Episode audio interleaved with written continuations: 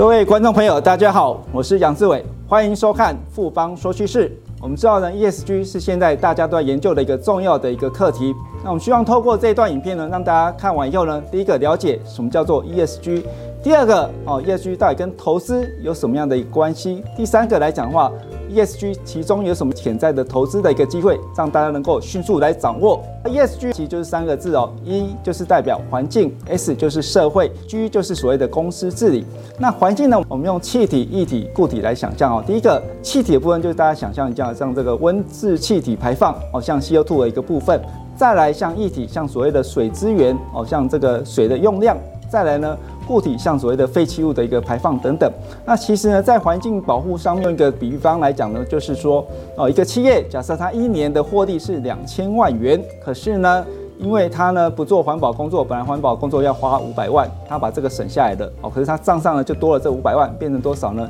两千五百万。那看起来他就把他的一个内部的成本外部化，这就是他哦偷窃社会的一个资源的一个方式。就是说哦，像很多的一个这个企业，他可能如如果他是做像赌博或毒品的部分，这个来讲会增加社会的维护治安的一个成本哦。这个就是他将那个获利呢变成一个外部的一个成本的一个过程。那当然，另外一方面，有一些企业，它除了公司赚钱以外，他也呢做慈善的事业，让很多的一个这个社会成本是相对下降的哦，整个社会的治安呢能够更的顺利哦，就是所谓的正向的一个部分。再来一个就是所谓的公司治理，我们知道企业就会雇佣员工，那员工的薪资如果是在哦企业的平均水准之上的话，当然员工就过得很不错。如果呢这个薪资偏低，让这个员员工呢不能够过一个温饱的情况底下呢，他可能就把整个公司的一个成本外部到整个国家社会去哦，这个就是一个哦相反的一个过程。那当然呢，如果说这个企业他做生意不走正道，好像他是做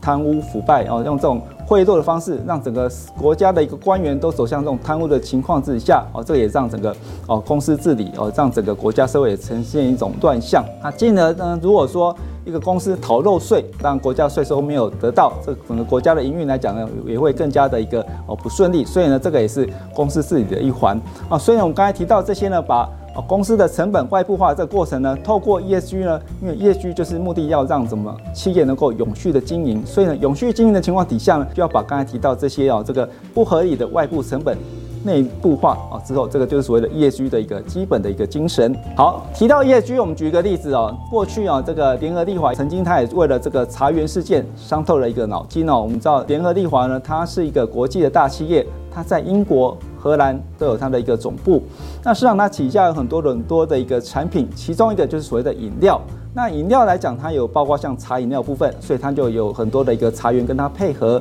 那在二零零七年的时候，肯亚事件呢，呃，一群暴民冲进了这个茶园哦，杀死了一些工人。那其中来讲，一个女工，她的一个老公，她的一个小孩都在这次事件中丧生。她自己呢，甚至也差不多有半年的时间是没有收入的。在这种情况底下呢，在这种严重的一个职业的一个伤害当中，她获得多少赔偿呢？哦，三千元。哦，您没有听错。啊，它只有区区才三千元，所以这也让联合利华背上了黑心企业的一个骂名。啊，所以呢，联合利华它也是让这个肯雅事件为它上了一个 ESG 的一个课，所以呢，其实安置员工也是 ESG 企业啊必要的一个责任之一。好，那投资 ESG 呢，现在很多公司它的讯息可能还没有那么的公开透明的情况底下，我们要去投资 ESG，其实一个比较简单的方式就是什么样哦，用 ETF 的方式。所以呢，我们这边帮大家整理从二零一七年以来。哦，这个相关在台股上市的 ESG 的 ETF，包括它的一个哦这个名称，它的一个追踪的指数，它的一个编制的机构，还有它的一个呃到底是上市还是上柜，以及它的配息到底是一季配还是这个半年配一次，还是一年配一次啊？这边整理给大家做参考。那提到 ESG，另外一个大家很熟知的一个话题就是碳中和。那实际上碳中和这个名词呢，我们就是来自于怎么样呢？二十世纪以来啊，整个 CO2 的排放哦，大概急剧的一个增加。我们大家知道，从一九零零年到今年，大概一百二十年左右的时间内，增加了三十六倍之多。那这种情况底下呢，所以现在大家呼吁都希希望使用绿电的部分。可是使用绿电呢，毕竟能源的使用可能还是不够的情况底下，大家又担心所谓的停电的部分。所以如何在使用绿电以及经济发展、民生的发展、用电的中间取得平衡哦，这是每一个国家目前呢都要遇到的一个挑战跟话题的一个部分。提到碳中和呢，我们这边用一个例子帮大家解释一些最近常听到的一些名词哦。第一个就是所谓的碳达峰跟所谓的碳中和的部分。我们用下面这个哦，这个天平当一个例子哦哦，你如果使用这个燃油的一个交通工具，或者是呢这个工业生产的过程中有一些污染，或者是呢你在这个空气的污染当中呢会产生二氧化碳，就让整个天平的左端哦二氧化化碳的排放慢慢的增加，这个天平慢慢的抖动。当你做过一些努力，让这个碳排放呢尽量的一个不再增加情况之下，就达到了所谓的碳达峰。那当然进一步，如果你在使用的像一些非燃料油的一个这个哦车辆，绿能的一个车辆，或者是你用一些绿色的一个这个能源，像所谓的太阳能、风力发电，或者是像你用这些哦皂树哦绿化的一个过程，让整个碳达峰再往下慢慢的降，降到一个水平的中间来讲话，达到一个平衡，这所就是所谓的碳中和，就是大家所了解的一个概念。那事实上来讲的话，目前世界各国都往这个目标去前进。那我们举个例子，像中国的话，它是预计呢在二零三零年达到所谓的碳达峰，可是它达到碳综合的这个年份是希望能够在二零六零年，所以还有三十年之差。那事实上比较早的，像德国的话，目标是在二零四五年就达到碳中和的目标。那台湾跟日本大概是到二零五零年的一个部分。那除了刚才提的这些以外，事实上来讲，要进一步达到碳中和，还有一个方式就是说，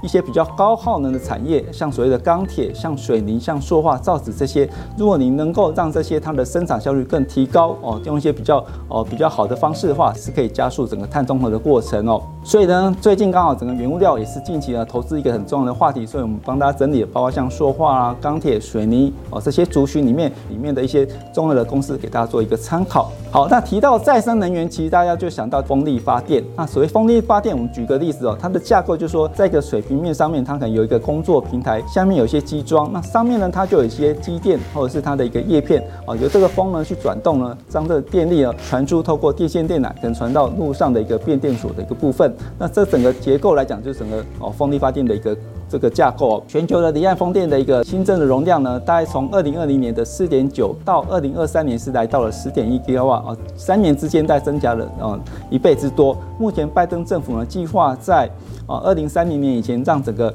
风力发电呢能够提供哦美国能源达到三千瓦。哇啊，这种这么多的一个数量哦，台湾之光大家就想到什么？台积电哦，台电对台湾的经济贡献非常的高，可是呢，它同时呢也耗用台湾比较多的电，大概占了接近七个 percent。那所以台积电也对这一块呢做出了一个承诺，就是说它希望能在二零二五年达到所谓的碳达峰，离现在只有三年的时间。另外呢，希望能够达到二零五零年能达到所谓的碳中和的一个目标哦。所以呢，它大力的去采购绿电的部分。那目前来讲的话，绿电呢，其实呢，它也很做一个努力啊。所以它现在跟德商的达德能源哦做一个采购，大概是一点二吉瓦啊。其中一半呢是所谓的陆域的一个风力发电，另外一半呢是属于哦离岸的风力发电的一个部分。好，那第二个大家比较熟知的这个再生能源，当然就是太阳能部分。太阳能的一个市场是最近成长非常非常的快速，我们看到大概在二零二六年可以达到两千两百三十三亿哦美金之多。美国现在当然主要都还是用所谓的这个传统的能源，可是呢，他希望哦能够在二零三五年的时候，风这个太阳能的发电呢能够占它的一个比重，从现在大概三个 percent 左右提高到四成哦，占的比例会非常非常的大。太阳能的市场未来的一个潜在商机也非常的多。台湾来讲的话，像从上游的呃这个细晶圆到它的一些相关的材料，以及中游部分，包括它的电池模组，以及下游的像系统或者一些哦电厂部分，整个供应链非常完整。未来台湾的一个哦这些供应链相对来讲可以抢得这一块的一个商机。好，再来呢，越来越使用这个再生能源，会发现一个问题，然后像白天假设您是用太阳能发电，可是到晚上用传统的这个哦电力发电的一个情况底下呢，会发生一个情况，就是说这个我们看到黄色这个区块，就所俗称的鸭子肚这一块来讲的话。再生能源使用越多，这个压实度就越下垂。到了夜间呢，它的一个再生能源呢使用完毕以后，它的传统电源要突然做一个非常陡峭的一个爬升的一个动作。未来呢，大家呢希望能够怎么样，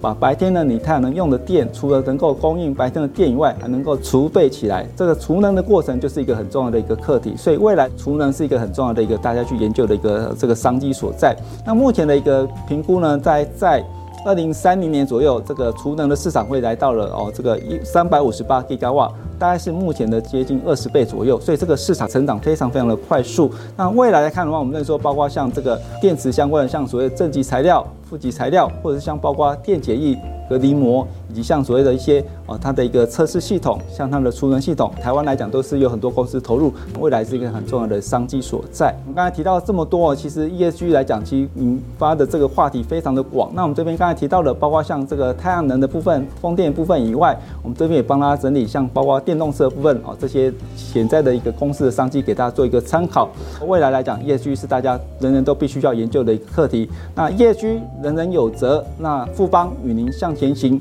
哦，大家观看富邦说趋势，丰富生活也长知识。那投资将不再是难事哦，欢迎大家按赞、点阅哦，开启小铃铛，谢谢大家。